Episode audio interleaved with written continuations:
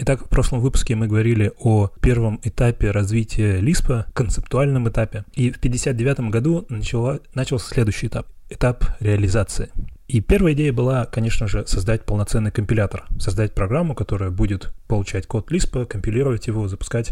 Но оказалось, что это достаточно сложная задача, и временно от нее отказались, отложили на будущее, и вначале работали очень просто. Они вручную, все еще без компьютеров, на бумаге компилировали свои функции на Lisp в ассемблер. Таким образом, они создали себе виртуальное окружение, виртуальное в полном этом в полном смысле этого слова, у них не было компьютера, они просто в голове и на бумаге все это делали, и они из-за того, что это достаточно четкая формальная система, они могли быть уверенными, что это работает. Это было не просто размышление, это было доказанное работа. И на тот момент они писали код на Лиспе не в том виде, в котором мы себе привыкли это видеть, а используя нотацию, которая называлась M-выражения. Эти M-выражения никогда не были формально определены, и в скором они были забыты, потому что пришло, пришел момент, когда оказалось, что можно писать Lisp-код в Lisp списках. Но мы до этого тоже дойдем. Первая проблема, с которой они столкнулись которая касается реализации Lisp, это проблема удаления памяти или освобождения памяти. Маккарти не нравилась идея того, что в языке должна быть какая-то конструкция или функция, которая явно освобождает память. Что-то отдаленно напоминающее функцию free в C, которая просто освобождает память по адресу. Эта идея не нравилась Маккарти по многим причинам, в том числе потому, что, опять же, это математически очень не, не то, что вообще может существовать. В математике нет такой идеи, нет функции, которая работает с памятью. И Ему казалось, что это должно как-то происходить более скрыто, что ли, или автоматически. Первая идея была простая. Нужно просто при обновлении удалять старую память. И для этого нужно каким-то образом следить за тем, используется ли эта память а, и использовать что-то вроде reference counting. Одна из стратегий э, сборки мусора. Проблема reference counting в том, что для, собственно, этого подсчета counting нужна дополнительная память. И помните, у нас был IBM 704, в котором очень мало памяти в каждом слове, 36 бит. Из них 30 используются, собственно, для данных, и у них есть 6 свободных бит, они в итоге отказались от этого префикса и тега, и, собственно, это все, с чем они могут работать. И впоследствии на более мощном компьютере под названием CDC, где было 48 доступных бит, был реализован, по-моему, коллегами Маккарти, была реализована эта стратегия с э, подсчетом, но на тот момент на этом IBM 704 они не пошли этим путем, они решили сделать то, что в итоге назвали сборкой мусора. То, что сегодня считается одной из стратегий сборки мусора, это просто отмечать те области данных, к которым есть обращение из переменных. Если в программе есть обращение к этой области памяти, то она отмечена каким-то образом, и эта отметка снимается, и все, что без отметки, можно перезаписывать. Я не знаю достаточно деталей по этому поводу. Я на самом деле очень плохо понимаю идею сборки мусора вообще. Я в этих, в этих концепциях плаваю, поэтому я не буду здесь описывать какой-то конкретики. В том числе потому, что когда они выбрали подобную стратегию, они опять же отложили реализацию. Они не думали о конкретных реализациях. Они решили, что, окей, если мы пойдем такой стратегией, мы на самом деле можем отложить реализацию, потому что сейчас, пока нет, пока мы работаем с проблемами, которым хватает памяти, нам можно не думать о сборке мусора вообще. На этом уровне, на уровне первой полупрактической реализации в конце 50-х, собственно, сборщика мусора как, как кода какого-то еще не существовало. В итоге все, что получалось на тот момент, и об этом Маккарти специально отдельно говорит, все, что получалось, это язык, он все еще Тюринг полный, полноценный язык программирования, но намного более приятный и компактный, чем описание тех же вычислений на машине Тюринга. И сам Маккарти говорит, что в те первые годы компьютеров многие программисты, многие люди пытались создавать язык, языки программирования, основанные на машине Тюринга, основанные на этой нотации, основанные на этих структурах и концепциях. И ему это всегда казалось немного не, неправильным подходом, что ли, не, не элегантным. Машина Тюринга вообще очень не математически не элегантная система. Там много движимых частей в прямом и переносном смысле, и она позволяет размышлять и делать выводы о вычислимости, о природе вычислимости вообще, но на практическом уровне это очень не, неудобный инструмент. То есть если вы хотите поговорить о том, что возможно вычислять, то машина Тюринга — это окей.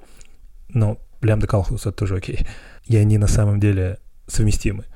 Но если вы хотите решать какие-то задачи с помощью вычислимости, то решать их в контексте машины Тюринга просто очень-очень неудобно. Lisp, который у них получался на тот момент, казался намного более компактным и приятным языком, компактным окружением для решения таких задач.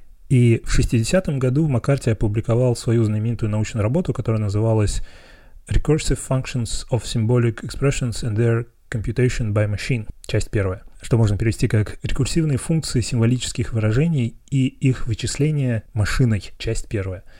Часть вторая никогда не была опубликована, но он ее задумывал как работу, в которой описывалось бы применение всего этого для решения алгебраических задач. Эту научную работу можно считать, в принципе, первым формальным публичным описанием Лиспа и неким полноценным рождением Лиспа как языка, но это все еще концепция, это все еще не язык, который есть на компьютере, это полу... Точнее, он есть на компьютере, а, есть эти функции реализованные, есть некие доказанные работоспособности на том же IBM 704, но это пока еще не то, что мы привыкли видеть как полноценный практический язык программирования. Это концептуальный язык, созданный для того, чтобы можно было доказать какие-то возможности вычисления, возможности компьютеров в контексте искусственного интеллекта.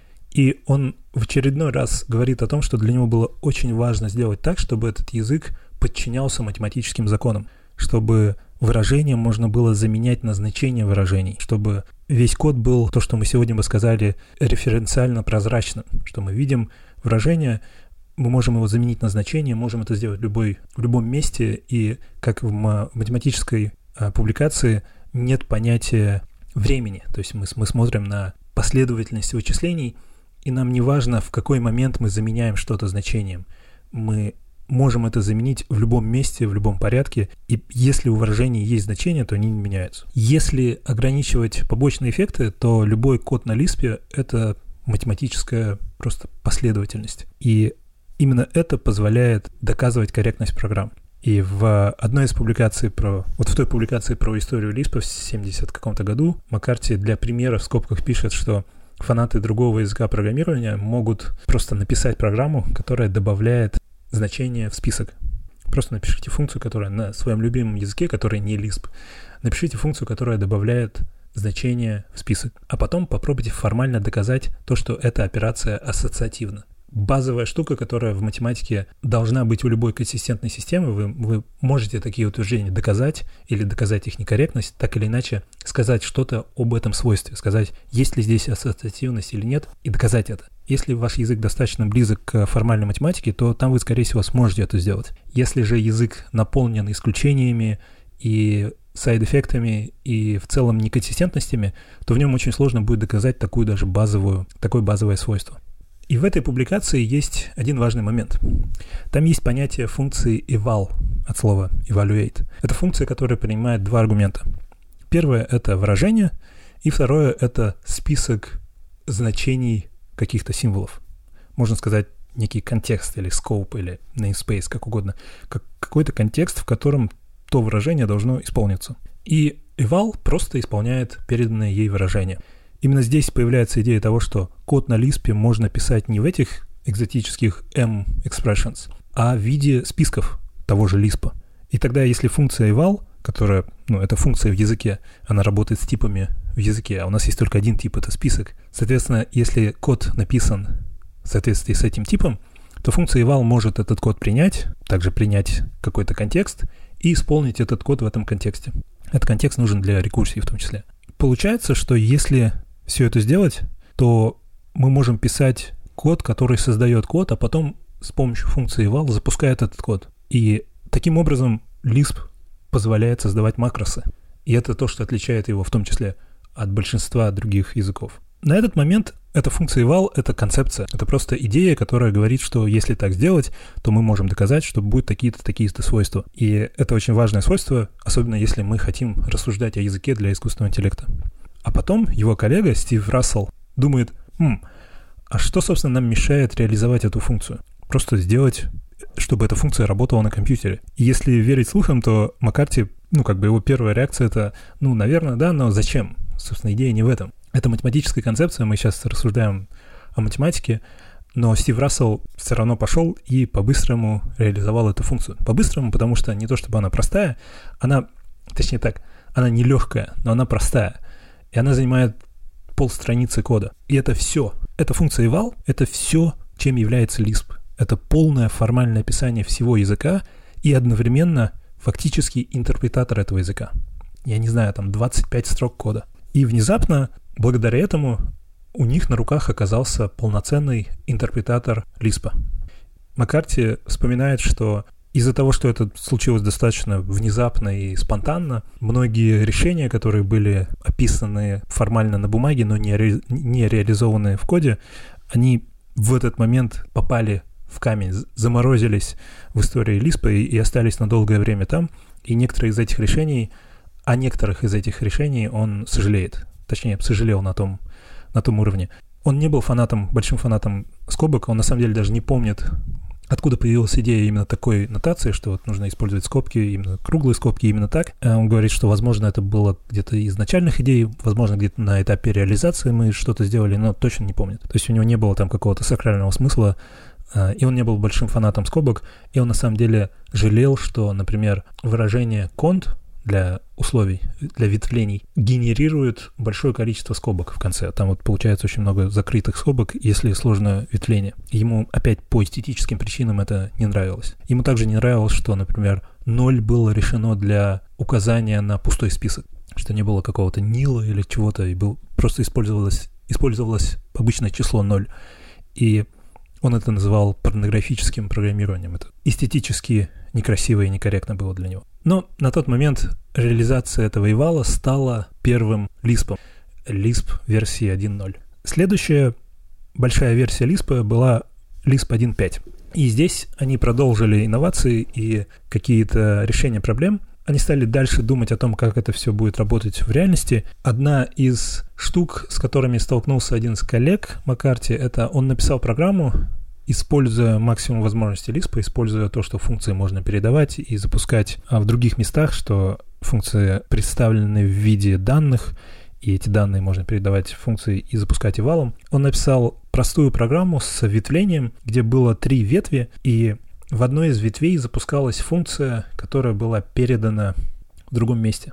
И проблема, с которой он столкнулся, в том, что когда функция вызывается, то контекста, с которым эта функция работает, уже не существует. И я думаю, многие из вас уже сразу поняли, о чем речь. А проблема, которая сегодня решается замыканиями. Маккарти на тот момент показалось, что это ну, какая-то простая задача, какой-то баг, который можно будет легко исправить, но оказалось, это фундаментальная проблема, и в современном э, лексиконе мы бы сказали это что когда требовался лексический скопинг, получался динамический. То есть, когда функция запускалась, нужно, чтобы она запускалась с тем контекстом, который был при ее создании она запускается с тем контекстом, который находится в... который соответствует ее запуску, то есть в другом месте. Там другие значения, другая память и так далее. И тот же Стив Рассел, который придумал реализовать eval по-настоящему, он решил это с помощью так называемого FunArc Device, то, то, что он так назвал.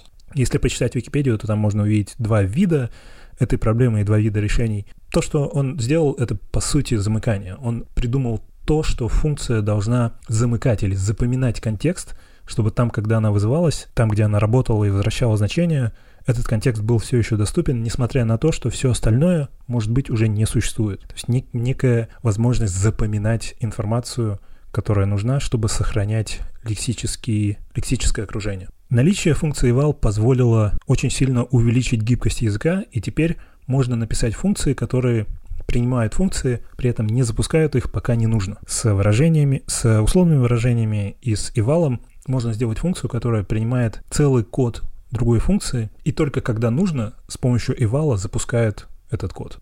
И также расширилась возможность использования списков, и списки можно теперь использовать как аргументы и заменять ими функции, в которых есть переменное количество аргументов. Теперь можно сделать функцию, которая всегда принимает один аргумент, это список, а в списке уже может быть любое количество значений. Теперь автоматически, не создавая каких-то новых фундаментальных концепций в языке, у нас появилась возможность делать функции, которые работают с любым количеством аргументов. При этом в синтаксисе создания функции ничего не изменилось.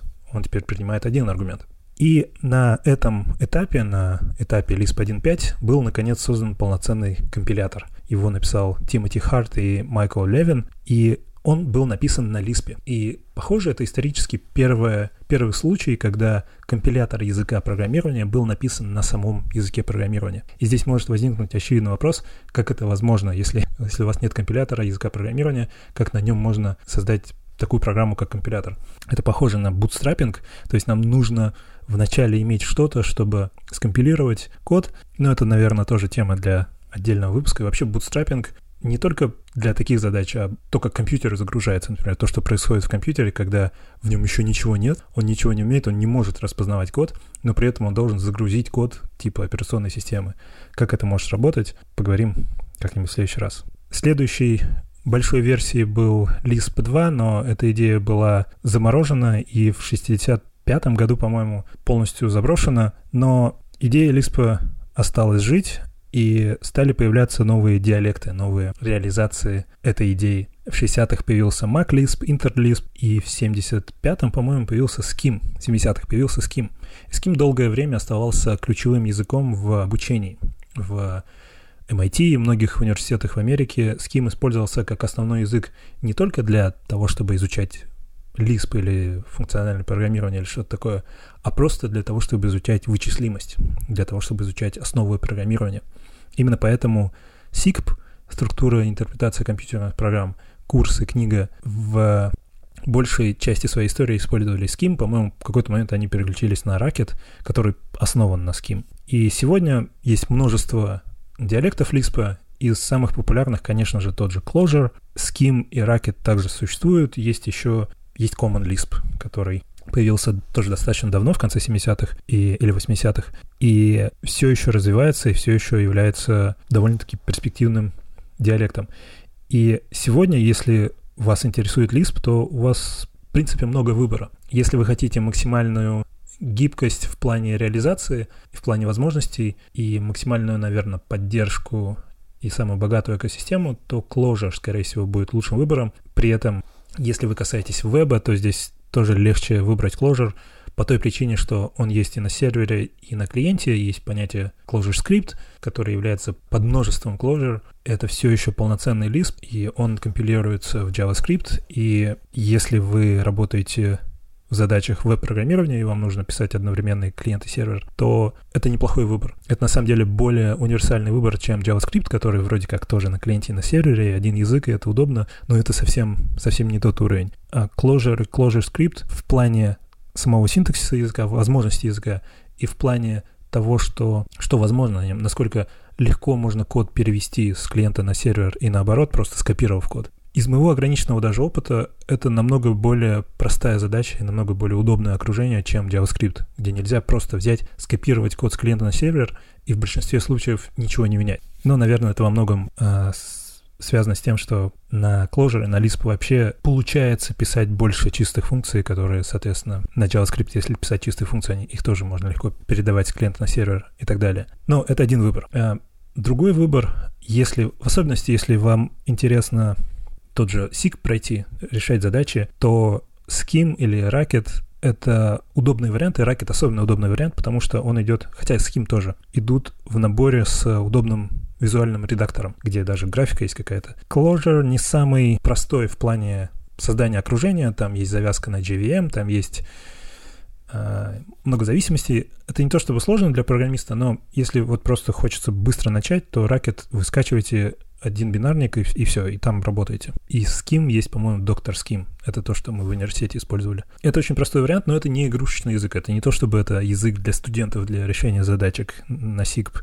Это вполне себе полноценный язык с экосистемой, с фреймворками. И в частности, если вас интересует создание десктоп-приложений, нативных приложений, то Racket открывает много возможностей, не связанных с, например, JVM, в отличие от Clojure. Я знаю, что Clojure многих отталкивает из-за Java, из-за JVM, и можно подумать, что Clojure — это такой язык, который как-то фундаментально завязан на виртуальной машине Java, что вот это, это типа Java, по сути, э, в другом обличии. Это не так. Да, он завязан на JVM, но не как язык, а как вот эта конкретная реализация. И изначально Clojure задумывался не как язык для того, чтобы быть hosted на JVM, а как язык для того, чтобы быть hosted на чем-то, на какой-то платформе. И ему ничего не мешает быть завязанным на другой виртуальной машине или даже быть отвязанным от виртуальной машины. Есть другие реализации. Просто самая популярная, самая первая и самая сейчас ходовая — это на JVM. Но это сделано из практических соображений, и это не ограничивает сам язык фундаментально. Но вот Racket а, позволяет делать, если мне не изменять память, без всяких виртуальных машин, бинарники, которые потом нативно могут запускаться на соответствующей платформе. Ну и третий вариант, самый, по-моему, редко кто-либо о нем говорит, но есть Common Lisp. Это язык достаточно старый, но при этом развивающийся, и он основан на документе, на, на международном стандарте. То есть это не просто язык, это язык, имеющий под собой стандарт с ANSI-кодом, вот со всеми этими штуками, что добавляет какой-то стабильности в его развитие. И это также полноценный кроссплатформенный язык. А, полноценный Lisp имеет очень большую экосистему и даже вполне себе активно используется в, ограниченной в ограниченной среде в веб-программировании, но, но не ограничен этой сферой. Ну и, конечно же, есть куча мелких диалектов, которые просто прикольно посмотреть, но если даже ограничиться вот этими тремя, Common Lisp, Racket и Clojure, то можно утверждать, что у Lisp вполне себе светлое будущее, что этот язык нисколько не умер, это нисколько не старый язык, это не фортран, это язык, который, скорее всего, переживет большую часть мейнстрим языков. Я могу себе представить, как э, JavaScript или Python или Java исчезнут. Я с трудом могу представить, что Lisp исчезнет. И Маккарти сам еще в 60-х говорил о том, что может быть даже и Lisp исчезнет, но идея языка программирования, в котором сама программа представлена в том же виде, что и данные в этом языке, сама эта идея будет жить очень долго. И он также говорит, что Lisp устареет и станет неактуальным в тот момент, когда кто-то создаст язык, который будет в практическом смысле доминировать над Лиспом, в практическом смысле быть круче Лиспа, но при этом он все еще будет иметь чистую математическую основу, чистую математическую семантику, позволяющую получить доступ к большему количеству вычислительных возможностей. То есть даже на этом этапе Маккарти считает, что единственная возможность переплюнуть Lisp — это сделать такой же математический Lisp, но с расширенными фичами в плане вычислимости. То есть, если сделать язык, который как бы вроде как Lisp, и в нем есть дополнительные компьютерные возможности, пусть там параллельное вычисление или квантовые вычисления, что угодно. Если есть какие-то дополнительные возможности, но они не сопоставимы с четкой математической семантикой, то это не будет язык круче Лиспа. Язык круче Лиспа только если он также математически элегантен и консистентен, и при этом имеет больше возможностей.